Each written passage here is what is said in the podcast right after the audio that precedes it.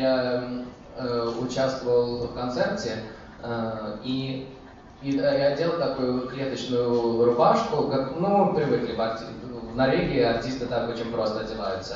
И там э, режиссеры сказали, что ой, Саша, ты что, что ты, как ты так можешь одеваться, ты, Это ты где кажешь- концерт был?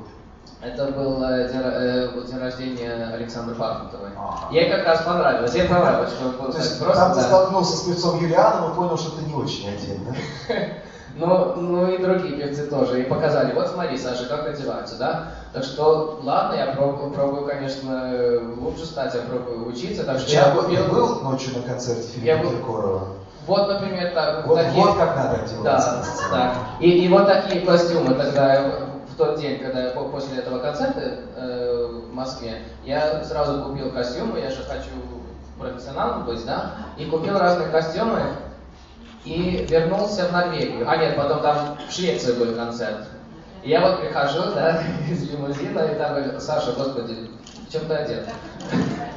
И потом понимаю, а, ну да, ладно, я уже больше не в Москве, сейчас э, сейчас я в, э, в Швеции.